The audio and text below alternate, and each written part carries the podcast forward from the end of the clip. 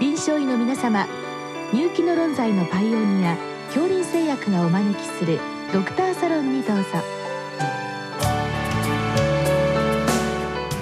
今日はお客様に国立病院機構岡山医療センター院長久保俊秀さんをお招きしております。サロンドクターは防衛医科大学校教授池脇勝則さんです。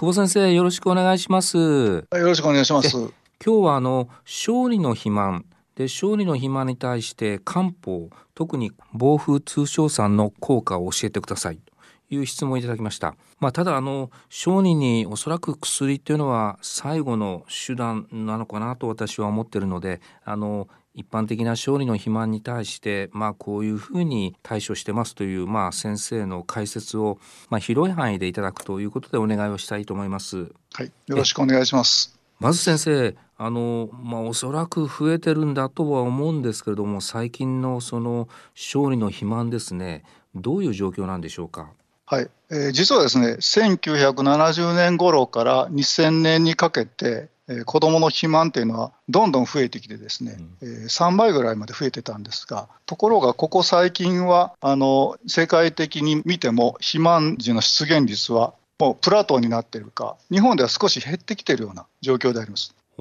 それはちょっと先生私予想外でした。なんかその理由っていうのはあるんでしょうか？まあ、一つはですねやっぱり肥満のことがやはり10年、20年ぐらい前からかなりこう警鐘を鳴らされているということで、まあ、いろいろ文科省とかそういったところも含めて、啓発なり、肥満減少のための取り組みが行われてきた成果があるんじゃないかというふうに言われています。あの日本だけじゃなくて、まあ、外国でも肥満はかなり前から警鐘が鳴らされて、いろいろ取り組みしているところがありますので、そういった影響で、まあ、どんどんどんどん増えている状況、今はあの落ち着いているような状況です。わかりました。まあ、あのいわゆる成人の肥満といいますと、まあ、食べ過ぎですとか、はい、運動不足こういったものが肥満の原因だと思うんですけれどもこれは小児の肥満というのも基本的には原因は同じようなもんなんでしょうか？はい、おっしゃる通りですね。子供でもほとんどがやっぱり、まあ、いわゆる食べた分だけ動かないという、そのためエネルギーの蓄積によるもので、まあ、9割近くがその、いわゆる原発性肥満といった、あの、成人と同じだろうと思います。はい。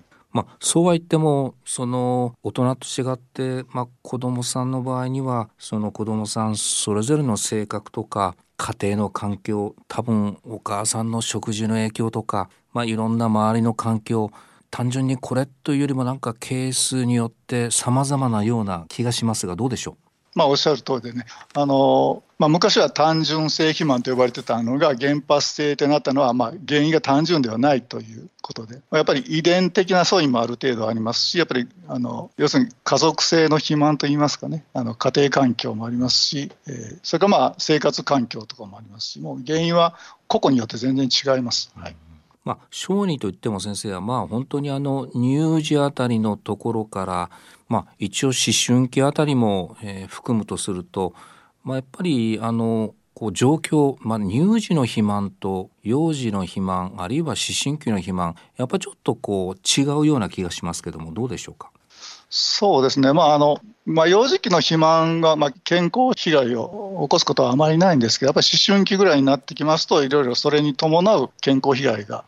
いわゆる肥満症とかを生じてくるケースが多いと思います。はいまあ、どの時期に肥満になるかは別にしてもある時期に肥満になるとそれがやっぱりどんどん持ち越されて、はい、まあ、成人肥満につながって最終的にいろんな合併症を起こすという意味では、まあ、やはり早い時期であっても、まあ、必要に応じて介入をするというそういう考えでよろしいんでしょうか？おっしゃる通りで、まあ、もう今、トラッキングというのが非常に問題になってまして、もう幼児期からもう予防しておかないといけないだろうというふうに、まあ、本当はもっと早くてもいいんでしょうけど、まあ、いきなりは無理なので、まあ、3歳半検診ぐらいのところで、えー、引っ掛けて、まあ、そこから予防的なものを進めていこうという流れになっています。これ先生肥満の程度もいわゆる肥満症というのとややまあ、えー、太り気味これを肥満というんでしょうか。やっぱり一応定義はあのあるんでしょうか？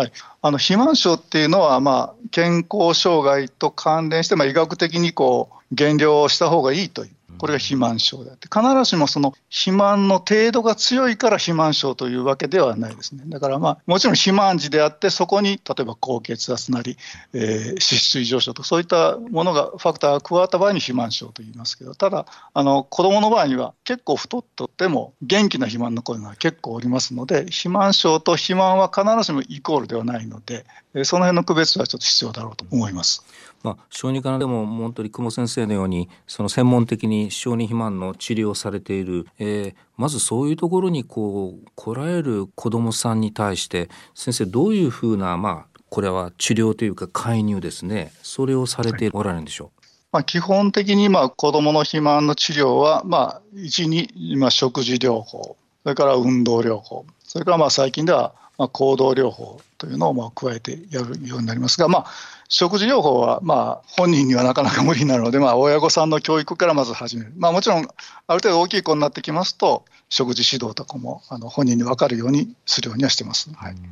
あのなかなかちっちゃい子に食事、えー、制限するというのはなんか難しそうな気がするんですけれどもそのあたりやはりまあ、むしろお母さんにこうきちっと教育をして適正な食事をするというのもやっぱり重要なんでしょうか？はい、もちろんそうです。あの食事を制限する前に、まず食生活を正しくするですね、まあ、よく言われているのは、早寝、早起き、朝ごはんでね、3食をきちっととる、あるいはその、えー、夕食を早くとる。夕食の後あの夜食を取らない、ね、お父さんの晩食と一緒に食わないと、まあ、そういった普通の食生活のパターンをまず是正して、今度はおやつにその適当なお菓子をあげるんじゃなくて、ある程度カロリーとかのものを考えたものをやると、まあ、小さい子に対してはそういった、えー、基本的なところからやります。まあ、どっちにしても小さい子は親御さんが、まあ、その辺のところを考えてやるようになります。まあ、親が自分の生活習慣を改めていくことがまず大事だろうと考えています。うん確かにそうですよね。あの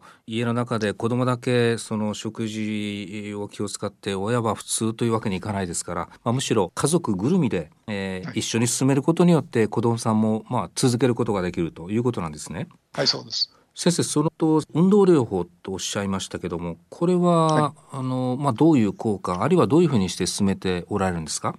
まあ、あの肥満のお子さんというのはもともと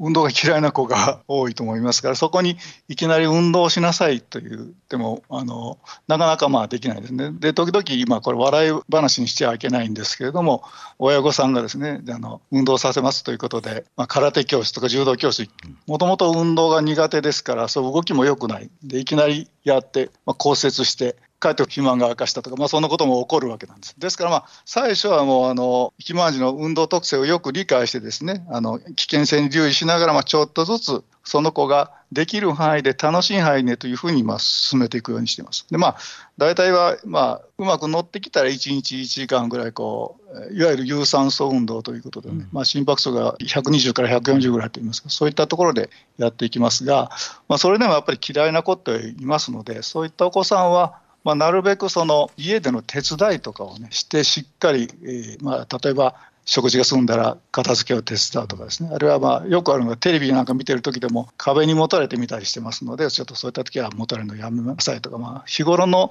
生活の中で体をしっかり動かすように、まあ、しつけの一環として、うんえー、動かしましょういうお話をしたりしてます、はい、まあ、運動だけじゃなくて日常生活で、まあ、あの動くようにという指導を先生されていて最後先生行動療法っておっしゃいましたけれどもこれは具体的にはどんな療法なんでしょう？まあ、これはあのちょっと大きい子になりますけれども、まあ、例えばあのまず目標設定、目標設定のが一番です。やっぱりあの自分の、えどんくらい体重にしようというのを目標設定します。それからまあ運動とかそういったものをまあ自分でどういうものをやるかという選ばせるわけまず自分で目標を設定する。それからもう一つは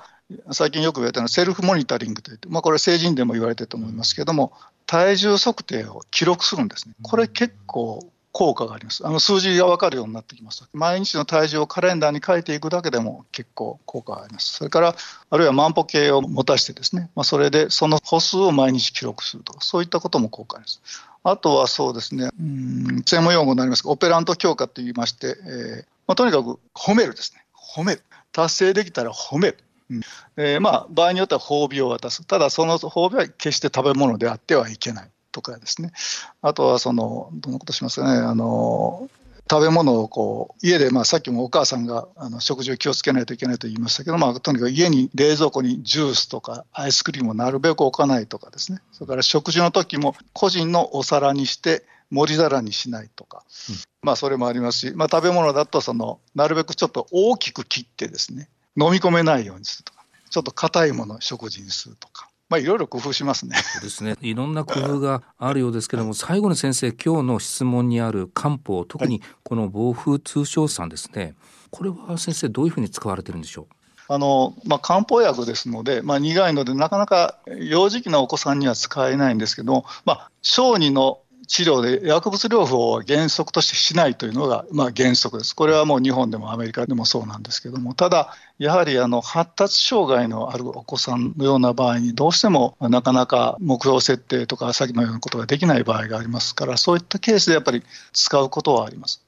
で実際にまあ防風通商酸を飲んで、えー、少し改善する方もおられますけど、私も今まで十数人やりましたけども、劇的に効いたという人はやっぱり1例か2例ぐらいですね。で、まあ、防風通商酸の効果としては、まあ、ちょっと便秘の人はちょっと便が少し柔らかくなる、そういった効果もありますけども、まあ、一般に言われているのは、まあ、褐色細胞を活性化してですね、エネルギー消費を増すとかそういうようなことは言われていますが、あのまあ、ただ漢方薬です、苦いので、なかなかあの飲める方は限られている。まあ、で一方、錠剤も実はあります。錠剤もあるんですけれども、例えば成人だと1日27錠と言われてますから、例えば小児でもやっぱり12錠とか18錠飲むとなるとなかなかあの使いにくいということがありますけれども、まあ、あのそういったなかなかあの運動療法とか食事療法とか一般的な療法で使えないケースには用いることもあります。うん、まあ基本的には小児の場合には薬物以外で対処してまあ、どうしてもという時にはこういった漢方をまあ補助的に使うということでよろしいんでしょうか？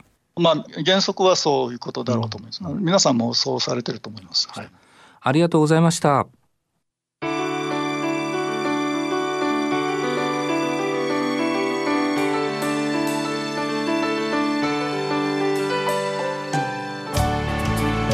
今日のお客様は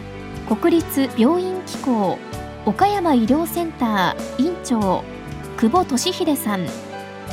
サロンドクターは防衛医科大学校教授池脇勝則さんでした。それではこれで恐林製薬がお招きしましたドクターサロンを終わります。